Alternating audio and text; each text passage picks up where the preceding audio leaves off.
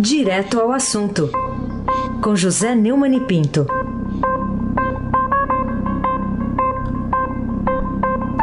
Neumani, bom dia. Bom dia, Raíssen Abac e o craque. Bom dia, Carolina Ercolim, tintim por tintim. Oi, bom dia. Bom dia, Almirante Nelson e o seu pedalinho. Bom dia, Diego Henrique de Carvalho. Bom dia, Moacir Biasi. Bom dia, Clã Bonfim, Emanuel Alice Isadora. Bom dia, melhor ouvinte, ouvinte da Rádio Eldorado, 107,3 FM. Aí se abaque o craque. Ô, Neumann, parece que você está otimista aí com uma notícia que veio do Senado. Isso não é muito comum, né? A gente ficar otimista com notícias que vêm do Senado. O que, que aconteceu? Você deve ter percebido aqui pelo tom da minha voz animada. É, a, apesar do Estadão estar tá dando hoje no noticiário político que o projeto da reorganização partidária, um dos maiores mostrengos da história do Congresso no Brasil, está é, tá anunciado para ser votado hoje no plenário, a, a última notícia é que pode ser suspenso, porque na semana passada, numa tentativa de golpe, de votar fora de qualquer regulamentação do Davi Alcolumbre, né, o o Renan Calheiros é, do Amapá, é, porque foi feito um compromisso nessa confusão aí que passasse antes pela CCJ, a Comissão de Constituição e Justiça, que é normal, né? Todos os projetos têm que passar pela CCJ. E a notícia que eu tinha até ontem à noite é que a Simone Tebet ainda não tinha nem pautado essa discussão na CCJ. É, além disso, há uma possibilidade é, de o Senado instalar a famosa CPI da Lava Toga. Né? O Alessandro Vieira, que é o autor da ideia, confirmou ao antagonista que vai protocolar essa terceira tentativa de instalar, que já tem 27 assinaturas, e, e o grupo pró-CPI espera que obterá mais uma. Né? No fim de semana, o Gilmar Mendes deu uma entrevista à Folha de São Paulo, dizendo que se a CPI da Lava Toga for instalada, o STF manda trancá-la o Alessandro Vieira comentou como antagonista. É o grito autoritário de, que tem, de quem tem medo da investigação que se aproxima. O Senado já fez uma CPI do Judiciário no passado, é óbvio que ela é constitucional. Mas o interessante é ver a manifestação articulada da família Bolsonaro, de Olavo de Carvalho, Gilmar Mendes e do PT. Todos contra a CPI. É mais um bom sinal de que estamos no caminho certo. É bom que o Alessandro use exatamente um argumento é, bolsonarista, né? Ao, pelo avesso. O Bolsonaro que diz, ah, se os nossos inimigos criticaram, é porque eu estou certo. Né? Vamos esperar para ver se hoje é, realmente a, a CPI será ou não protocolada. Né? Carolina Ercolim, tintim por tintim.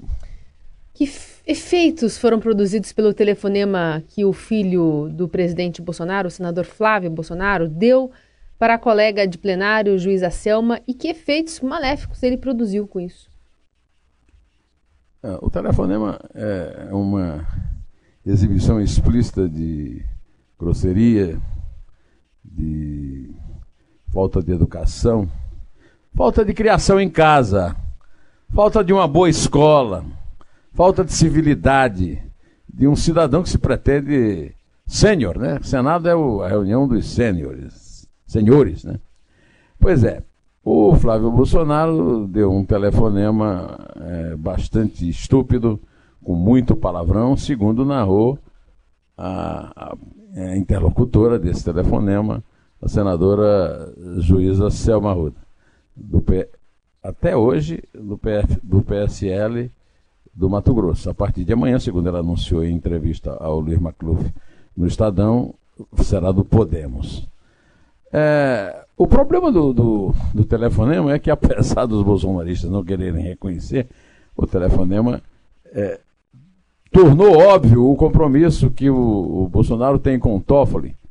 Né? E ao partir para a ignorância, na tentativa mal sucedida de impedir, é, o Flávio Bolsonaro ainda deu essa dica, né?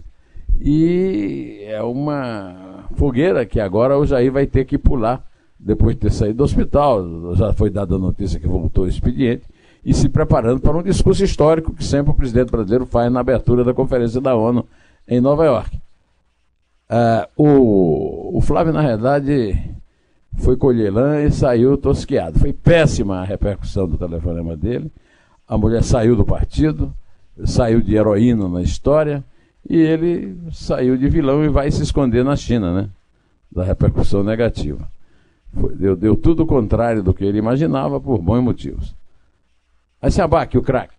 Você citou aí o, o guru, o Lavo de Carvalho. É, queria que você falasse então qual foi a última contribuição dele para esse nível que nós temos tido aí do debate político no Brasil. O, o, o nosso colega Ricardo Galhardo, é, repórter do Estadão, está dando a notícia de que, diante de uma ameaça de racha na base, em função do movimento contra a agenda de combate à corrupção, os influenciadores bolsonaristas nas redes sociais propuseram a criação de um cadastro para militantes em defesa de Jair Bolsonaro. Foi uma iniciativa de Alan Santos, responsável pelo site Terça Livre, que na manhã de ontem divulgou um formulário pelo qual os militantes devem fornecer dados como e-mail, nome completo, código de área e o número do telefone celular. A hashtag é Jogo da Velha Estou com Bolsonaro ficou entre os assuntos mais cometidos no, comentados no Twitter e levou o usuário das redes a apontarem uma ação coordenada em defesa do presidente e dos seus aliados mais próximos. É uma resposta a uma convocação, como você lembrou na pergunta, feita na véspera, ou seja, no domingo, pelo escritor Olavo de Carvalho, o guru do presidente, que publicou um vídeo no qual pediu a criação de uma militância pró-Bolsonaro. Outro militante, o Leandro Russell, é, seguidor do Olavo e um dos principais influenciadores bolsonaristas no Twitter, sugeriu que a disputa política deve ser feita diariamente por militantes organizados e financiados e não a cada dois anos. Ele se refere ao período eleitoral. É, Janaína Pascoal, que já falou é, publicamente é, que a CPI da Lava Toga, ao contrário do que disse o Gilmar, é constitucional, considerou essa iniciativa infantil. Eu não sei se é infantil, se é juvenil. É, cada um tem a liberdade de fazer o que quer na democracia. Agora, isso aí lembra uma coisa bastante deletéria é, da esquerda e da direita extrema, né? que é o culto à personalidade. O Bolsonaro apareceu na campanha como um mito. É, isso aí é, leva, por exemplo, ao cadáver embalsamado do Vladimir Ilyich Ulyanov, o Lenin, ao stalinismo, ao maoísmo, ao fascismo de Mussolini não é assim uma grande tradição da democracia, não. A democracia, uma das principais características da democracia burguesa, é, é, a democracia burguesa pode até ser desprezada por esses teóricos todos, mas é o impessoalismo, é exatamente o contrário disso. Carolina Ercolim, tintim por tintim. Vou falar sobre a estratégia, ou não, né, do governador do Rio, Wilson Witzel, que conseguiu é, uma decisão importante para ele pelos próximos anos, até as eleições de 2022, a partir de uma entrevista que ele deu e de uma fala que desagradou especialmente o governo do PSL, né? É, deu uma entrevista ao canal Globo News né, e fez críticas ao Bolsonaro e afirmou que vai concorrer à presidência em 2022. A ordem foi dada por Flávio Bolsonaro, que nós já acabamos de comentar aqui. Ele é o presidente do, do do diretório lá do PSL no Rio. É, e ele, o, o, o Witzel disse que negou que a vitória eleitoral dele tenha sido dada por causa da onda bolsonarista. É outro, como o Flávio, ele foi buscar lã e saiu é, tosqueado. É claro que ele tem todo o direito de criticar o Bolsonaro, o governador não, todo cidadão tem. Agora, se ele precisa de uma. Vamos dizer, se ele poderia vir a contar com algum apoio no futuro, não contará. Os parlamentares do PSL vão ter que abandonar os cargos que ocupam na gestão Wilson, é, que inclui a vice-liderança do governo na Assembleia Legislativa. E as, as, consequências serão um completo divórcio do Bolsonaro em relação ao Witzel para os próximos anos. É, tudo bem, faz parte do jogo, né? Aí se abaque o craque. Vamos falar um pouquinho de cavalheirismo, de gentileza. Ô Neumann, o que, que você achou aí da, do relator da Lava Jato lá no Supremo, o ministro Edson Fachin, uh, da, da, decisão dele ao aceitar uma sugestão da Procuradora-Geral, está deixando hoje o cargo, Raquel Dodge, e homologar a delação do Léo Pinheiro, da OAS. Nós já comentamos aqui, Raíssen, você lembra, é, que, na verdade, a Raquel Dodge é, mandou, é, é segurou, a, a, Raquel Dodge é, segurou bastante tempo, é, todo ano de, de 2019, a, a delação de Léo Pinheiro, que já tinha sido segurada há dois anos por causa de um episódio relativo ao Toffoli. Quando ela foi a, anunciada, a revista Veja deu uma capa dizendo que o Léo Pinheiro se referiu a uma reforma que fez na casa do Dias Toffoli, na mansão do Dias Toffoli, que revela duas coisas interessantes. Primeiro, o presidente do Supremo morar numa mansão, né, em Brasília. Segundo, é, aceitar favores de empreiteiro em reforma. Né. A, a, delação foi segura dois anos e quando apareceu até agora ninguém falou. Né? Apareceu nessa delação um item específico a respeito de Rodrigo Maia e de, eh, de um irmão de Dias Toffoli, que foi prefeito em Marília, no interior de São Paulo. É, é lamentável que isso tenha acontecido. Agora, o, o Edson Fachin aceitar é, gostosamente arquivar os trechos da delação mostra claramente que existe um jogo de corporativismo no Supremo, em que um protege o outro, porque o outro pode vir a. Eh, porque pode precisar do apoio do outro em outra ocasião. Né? Os pedidos de arquivamento ele não tinha obrigação de aceitar. E até devia ter visto o fato de que eh, os, os, procuradores da Força Tarefa, os procuradores da Lava Jato pediram demissão exatamente por, por causa desse pedido prote, protegendo o Dias Toffoli. Por quê? Por que não ser investigado isso? Qual é o, o, motivo que pode levar além do corporativismo? Eu não vejo nenhum, viu, Carolina Ercolim? Tintim por tintim. Bom, as queixas que o mesmo relator da Lava Jato lá no Supremo, Edson Fachin, sobre os processos de políticos retidos pela Procuradora-Geral da Raquel Dodge, fazem dela uma espécie de versão contemporânea e feminina do engavetador-geral da República, Geraldo Brindeiro? Um dos personagens favoritos da esquerda e do PT é, nos últimos anos foi um, um, jurista pernambucano chamado Geraldo Brindeiro, é, que foi nomeado por Fernando Henrique Cardoso em 95 e, e substituído por Lula em 2003. O Geraldo Brindeiro não mandava nada para frente, ele se tornou um engavetador geral da República, segundo o marketing, sempre competente da esquerda e do PT. Né? Ah, segundo o Estadão da hoje, na primeira página, né, o é, Faquin cobrou a Dodge por atrasar casos da Lava Jato. Ou seja, a nossa Dodge, com toda aquela conversinha mansa dela, a favor da democracia, é a engavetadora geral da, da União nesta gestão. Ela segurou o caso da Lava Jato por um ano ou até mais. A desaceleração nos ritmos de trabalho de investigação levou o ministro Edson Fachin que é o relator da operação do Supremo Tribunal Federal, e apesar de ter aceitado a decisão dela, a, a, o pedido dela de, de tirar o, Toffoli dos entrevistas, o irmão do Toffoli e o Rodrigo Maia, que aliás apoiaram a, a manutenção da Raquel Dodge na Procuradoria, mesmo ela não concorrendo na lista tríplice. A lista tríplice, a lista tríplice, a democracia. Ela não concorreu, mas queria é, ser reposta. Né? Mas apesar disso, o Faquin questionou no mês passado, segundo a reportagem do Estadão, sobre o andamento de apurações. Né? O Faquin listou 14 casos que estavam na época aguardando o posicionamento da Procuradoria, de dezembro de 2017 até hoje, uma soma que chega a 21 meses. Um dos mais emblemáticos é um inquérito que investiga o ex-presidente do Senado, Eunício Oliveira, do MDB do Ceará.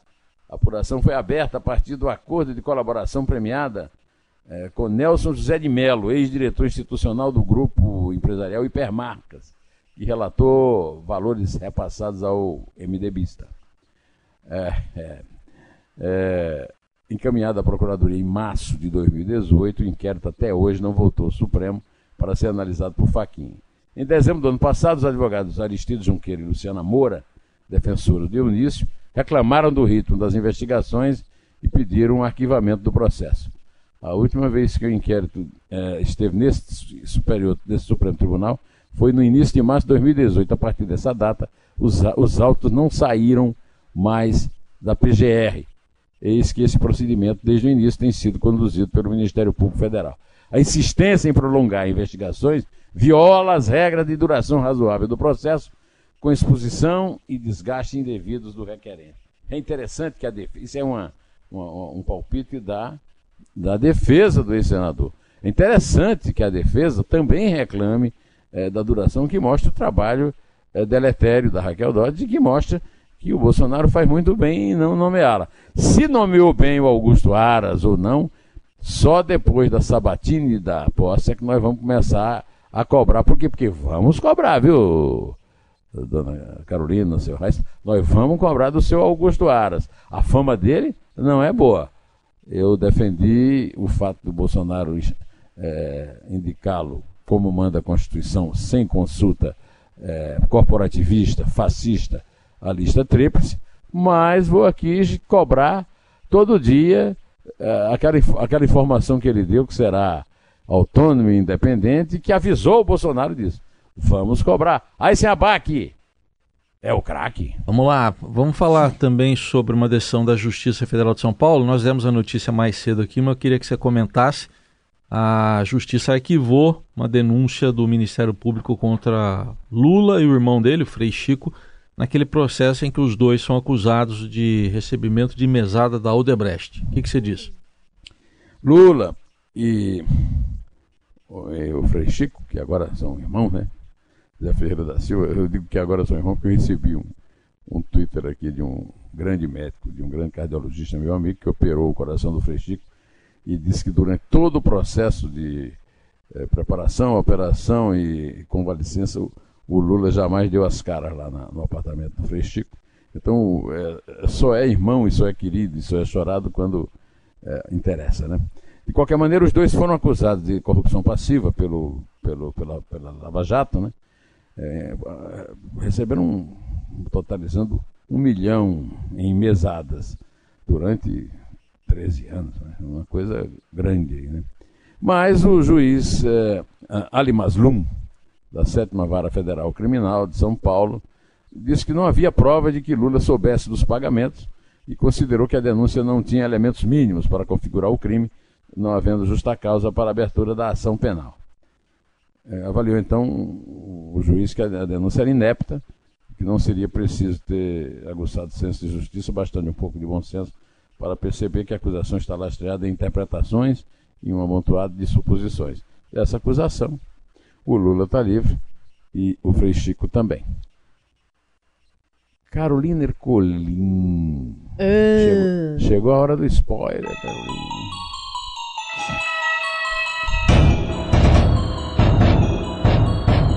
Ouvintes que não gostam de spoiler, coloquem os dedos dentro das orelhas agora. Mas o, Heisen, o, Heisen, gosta também de spoiler, na verdade, de filmes, de cinema especialmente. Mas o Neumann, ele também dá um aperitivo aqui do que, que vai estar já já no blog do Neumann. Diga aí. Do blog do Neumann, essa semana tem um artigo que eu já estou recebendo uns elogios por ele. Então, é, é um artigo chamado O Filho de Jair e o marido de Verdevaldo? Pois não é que pegaram o David Miranda, do PSOL, deputado federal e marido de Verdevaldo, nas mesmas. Como é que é, Raíssa? Nas mesmas é, movimentações atípicas do COAF, que já nem é mais COAF. Olha, rapaz, como é ecumênico o COAF, né? Então eu estou nesse artigo lembrando que a criação de ruídos e tumultos na relação entre os poderes foi usada pelo líder do Senado do governo. Olha, é isso mesmo que eu quis escrever, viu? Ele não é líder do governo do Senado, é líder do Senado do governo, Fernando Bezerra Coelho, para votar contra a PEC do senador Euvisto Guimarães, que impunha limites a decisões monocráticas e prazo de vista para supremos mandatários do mandamento absoluto, do mandarinato absoluto do STF. Outra que também foi usada seria sua natureza inconstitucional. A deputada estadual paulista, eu já falei disso aqui hoje no programa, Janaína Pascoal, professora de Faculdade de Direito e do, e do PCL, como Flavinho, já deu seu parecer contrário. Com a autoridade no assunto que nem Coelho nem o 01 do capitão tem. No universo ecumênico da política brasileira, não é incomum que problemas comuns ocorram com militantes de tendências opostas. O nome de André Ceciliano, petista que presidia a Alerj, era o mais citado por quem acusava a extrema imprensa de proteger a esquerda, pois este não tinha o mesmo destaque do filhote do presidente. Agora, contudo, sobe as highlights da mídia o deputado Davi Miranda, do pessoal do Rio de Janeiro, flagrado por movimentações financeiras de 2 milhões e meio de reais, o dobro do flagrado com Queiroz e Bolsonaro. Primeiro, primeira explicação, só teria sido 1,75 milhão. Já tinha visto isso em algum lugar, leitor e agora ouvinte amável? Pois é. Com ao rufar dos tambores, vou me despedir para cuidar do Arthur. Vai lá, manda um beijo pra ele. É Todos. três. É dois. É um. Em